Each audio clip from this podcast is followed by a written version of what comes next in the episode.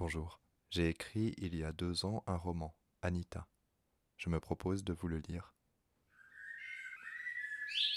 Épisode 19. On vient de retrouver ton gamin. Il est venu au niveau de l'accident. C'est le commissaire qui a foutu sa voiture contre le mur du cimetière. Ramène-toi. Le policier en uniforme lui demande. Eh ben alors, mon Maxime, qu'est-ce que tu fais là, sous la pluie? Maxime met un petit temps à le reconnaître. C'est Yacine, le collègue de papa. Il y a Muriel aussi, pas loin, qui fume une cigarette comme elle peut, malgré la pluie, en jetant des coups d'œil désapprobateurs vers le ciel. Il y a un bruit intense. L'enfant lève la tête.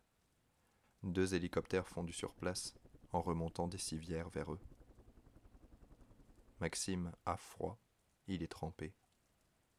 Il y a beaucoup de lumière à cause des gyrophares et des éclairs, mais c'est la nuit.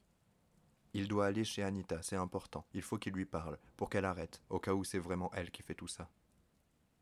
Maxime ne se souvient pas y être allé un peu plus tôt. Il ne se souvient pas non plus en être parti. Il se souvient de l'arbre qui est tombé sur la voiture de l'infirmière et de l'accident du 4x4. Il sent bien qu'une partie manque, parce que quand Yacine lui pose sa question, c'est tout à fait comme s'il le réveillait d'un rêve étrangement réel. Maxime est conduit dans la voiture de police où Muriel le rejoint et pousse le chauffage au maximum. Elle a une couverture aussi, qu'elle lui met sur les épaules. Tes parents arrivent, tout va bien aller. Tu nous as fait une belle frayeur, tu sais. Ses parents arrivent, effrayés et soulagés, l'installent dans leur voiture presque sans un mot et font au plus vite pour rentrer à la maison. Derrière eux, les deux hélicoptères emmènent les blessés vers l'hôpital le plus proche. Dans la voiture, l'enfant, qui paraît plus petit à ses parents tant ils ont eu peur et tant il est mouillé, perdu, idiot, sifflote. C'est un air du matin, un air de printemps, un air de soleil qui se lève. Maxime est déshabillé et plongé dans un bain chaud. C'est si bon, il s'endort presque. Ses paupières sont pesantes et l'opacité envahit son cerveau. Ses parents sont avec lui dans la salle de bain.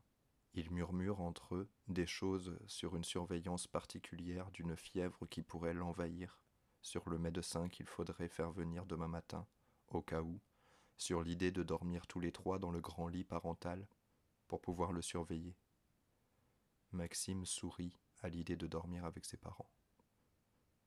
Dans le lit, sa mère ose enfin lui demander Maxime, qu'est-ce qui s'est passé avec Anita et sa mère? Brusquement, la lumière s'éteint, comme toutes les lumières de la ville.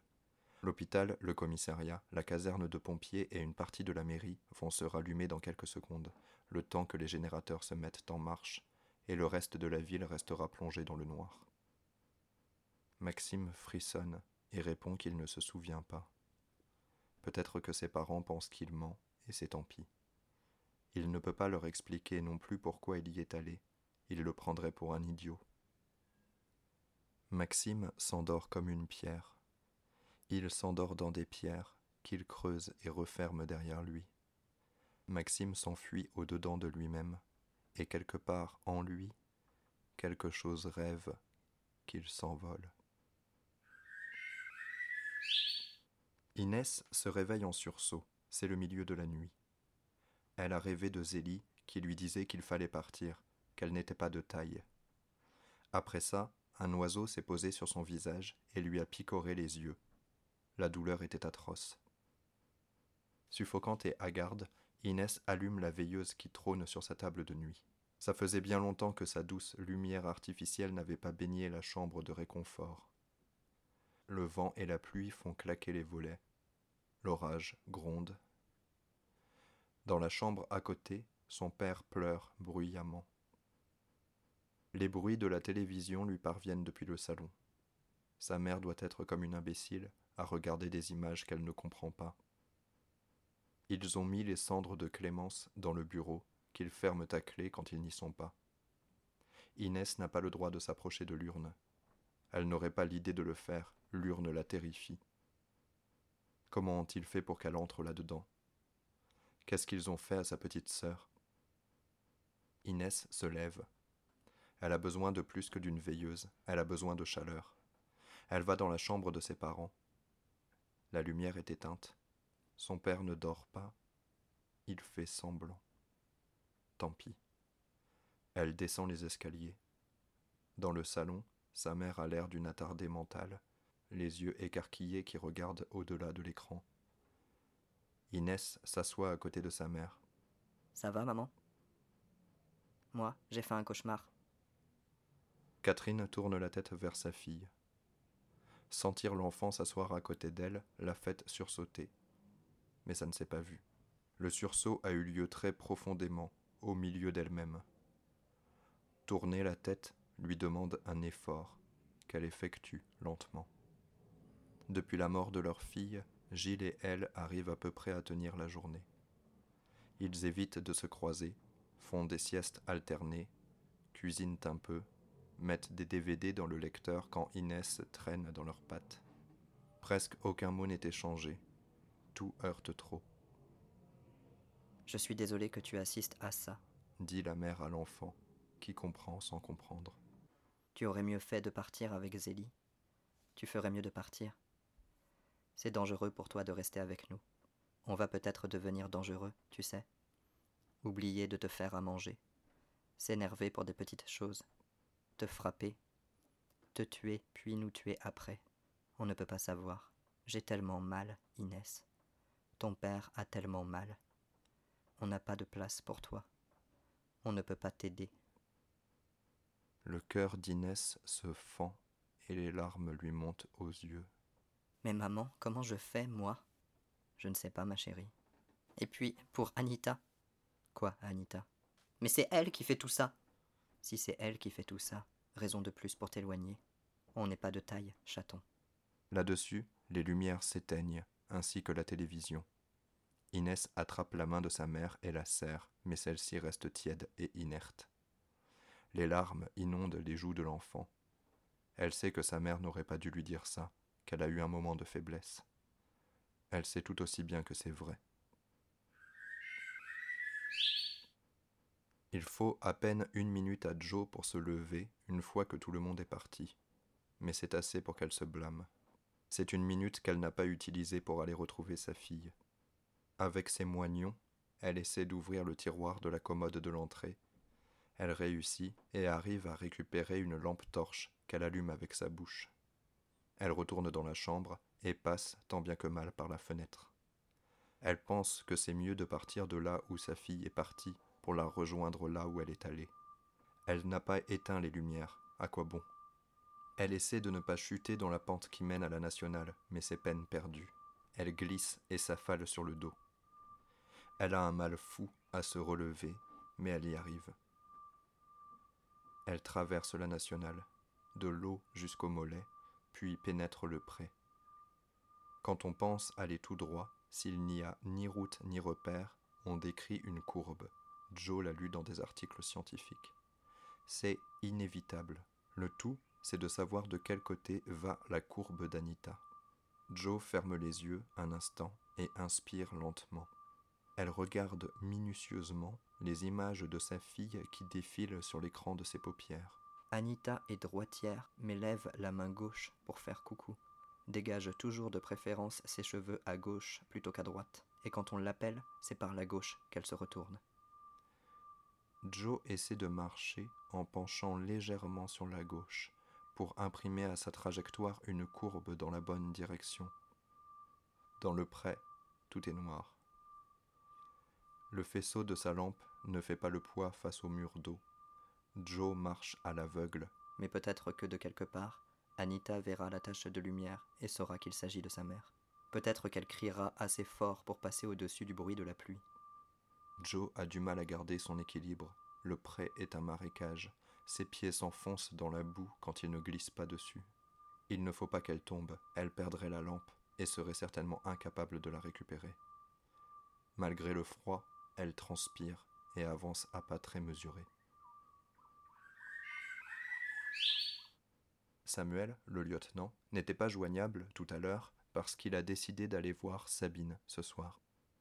Avec Sabine, il a eu une histoire au lycée. Il était très amoureux. Elle l'était sûrement beaucoup moins.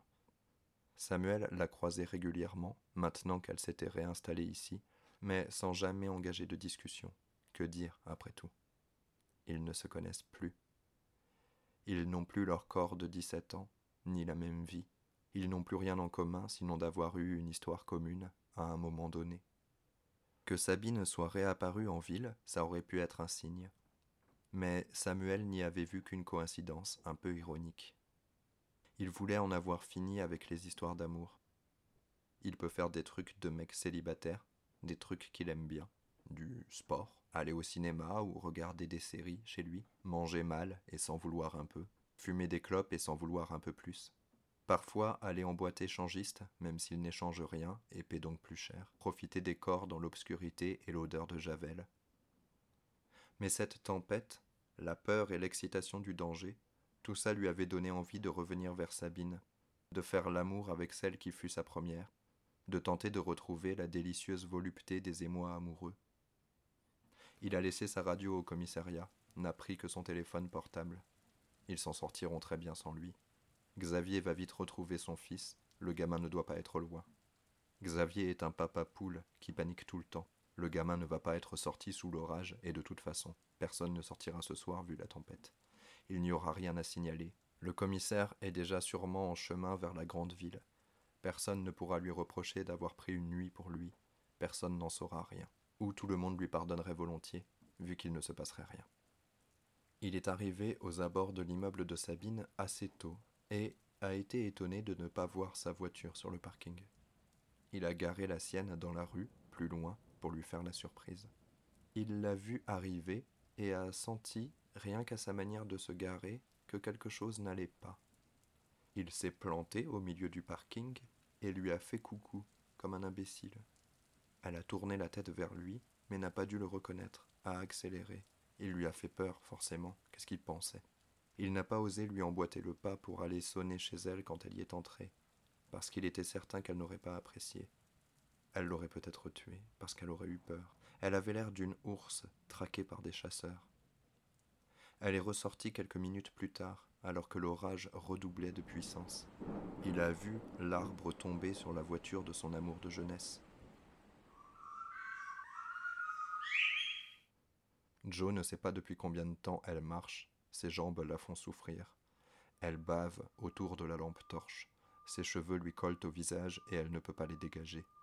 Sa gorge est douloureuse, elle va avoir des marques affreuses. Elle s'arrête quelques secondes pour reprendre son souffle. Elle est au milieu de nulle part, à l'endroit d'où on sait qu'on n'atteindra jamais la fin et qu'on sera sûrement incapable de revenir au début. Elle ferme les yeux, grelotte. La pluie cesse soudainement. Le silence est brutal. Bouge pas, maman J'arrive Le ventre de Joe se tord. Enfin. Elle aurait pu mourir s'il lui avait fallu faire quelques pas de plus sans être certaine d'être dans la bonne direction. Elle dirige comme elle peut le faisceau de sa lampe vers la voie. Les yeux d'Anita luisent, des yeux de renarde surprise par les phares d'une voiture. Elle se déplace difficilement. Elle est sale à un point inimaginable. Elle a dû s'accroupir dans l'herbe, et sûrement qu'elle y est tombée. Mais elle sourit. Ils sont partis, les méchants? Oui, chérie, ils sont partis. Anita arrive à hauteur de sa mère, qui la regarde comme s'il lui était difficile de la reconnaître. Elle lui semble un peu plus petite. Il y a comme un violent reflet roux dans ses cheveux. La lumière de la lampe lui fait plisser les yeux. Mais, maman, t'as enlevé tes bras? Donne la lampe, je vais la tenir. Quel couple ridicule et effrayant la mère sans bras et sa fille sale, trempée, qui profite de l'accalmie pour traverser un pré, la nuit. Annick aurait préféré passer du temps avec son petit-fils. C'est un garçon discret, drôle et intelligent malgré son jeune âge. Il sera quelqu'un de bien.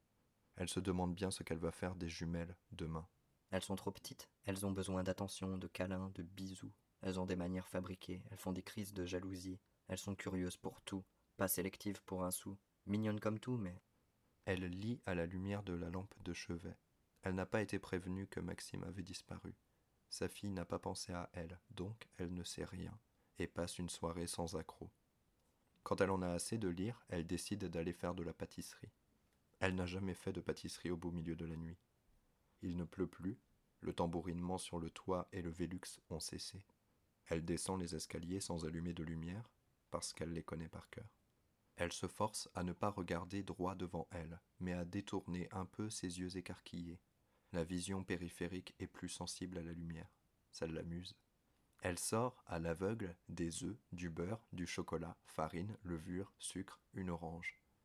Tranquillement, en écoutant le silence étonnant de la nuit, trompée par quelques craquements de bois, elle prélève les zestes et le jus de son orange, mélange les jaunes d'œufs et le sucre, ajoute le beurre fondu, puis la farine, la levure, les zestes et le jus d'orange, le chocolat qu'elle a fait fondre dans une vieille casserole, sur son gaz, en même temps qu'elle allumait le four, à gaz lui aussi, très vieux modèle, mais extrêmement fiable. D'un coup, la pluie se remet à tomber, avec, lui semble-t-il, plus d'ampleur et de violence que précédemment. Annick branche son batteur électrique, elle veut faire monter ses blancs plus d'électricité. Annick soupire profondément, retrousse ses manches et bat ses blancs à la main. Quand elle estime que les blancs sont prêts, elle les incorpore délicatement au reste de la préparation. Beurre un moule, y verse la pâte et enfourne le tout. Annick est satisfaite. Bientôt, l'odeur du gâteau emplira la maison. En attendant, elle va vérifier à quel point sa cave est inondée. Samuel, traînant la patte, était arrivé à la porte de l'immeuble quand un fracas qui n'était pas celui du tonnerre l'avait arrêté dans sa marche difficile. Ça venait de la nationale, juste à côté. Il lui avait fallu prendre beaucoup sur lui pour se convaincre que c'était de son devoir de jeter un coup d'œil. Quand il arriva, entre les arbres, à voir ce qui se passait, il reconnut la voiture de son patron immédiatement. Il restait là, imbécile, planqué entre les arbres qui entouraient le parking de l'immeuble, fasciné par la carcasse de la voiture. Il vit le commissaire appeler quelqu'un au téléphone. Il vit Joe intervenir. Il était transi de froid, idiot, incapable de bouger, hypnotisé. Quelque part, loin derrière ses yeux, une lumière clignotait comme une sortie de secours. Il était incapable de la suivre, de se mettre en mouvement, comme ensorcelé. Il ne sentit pas la décharge qui le tua, quand la foudre tomba sur l'arbre sous lequel il se tenait.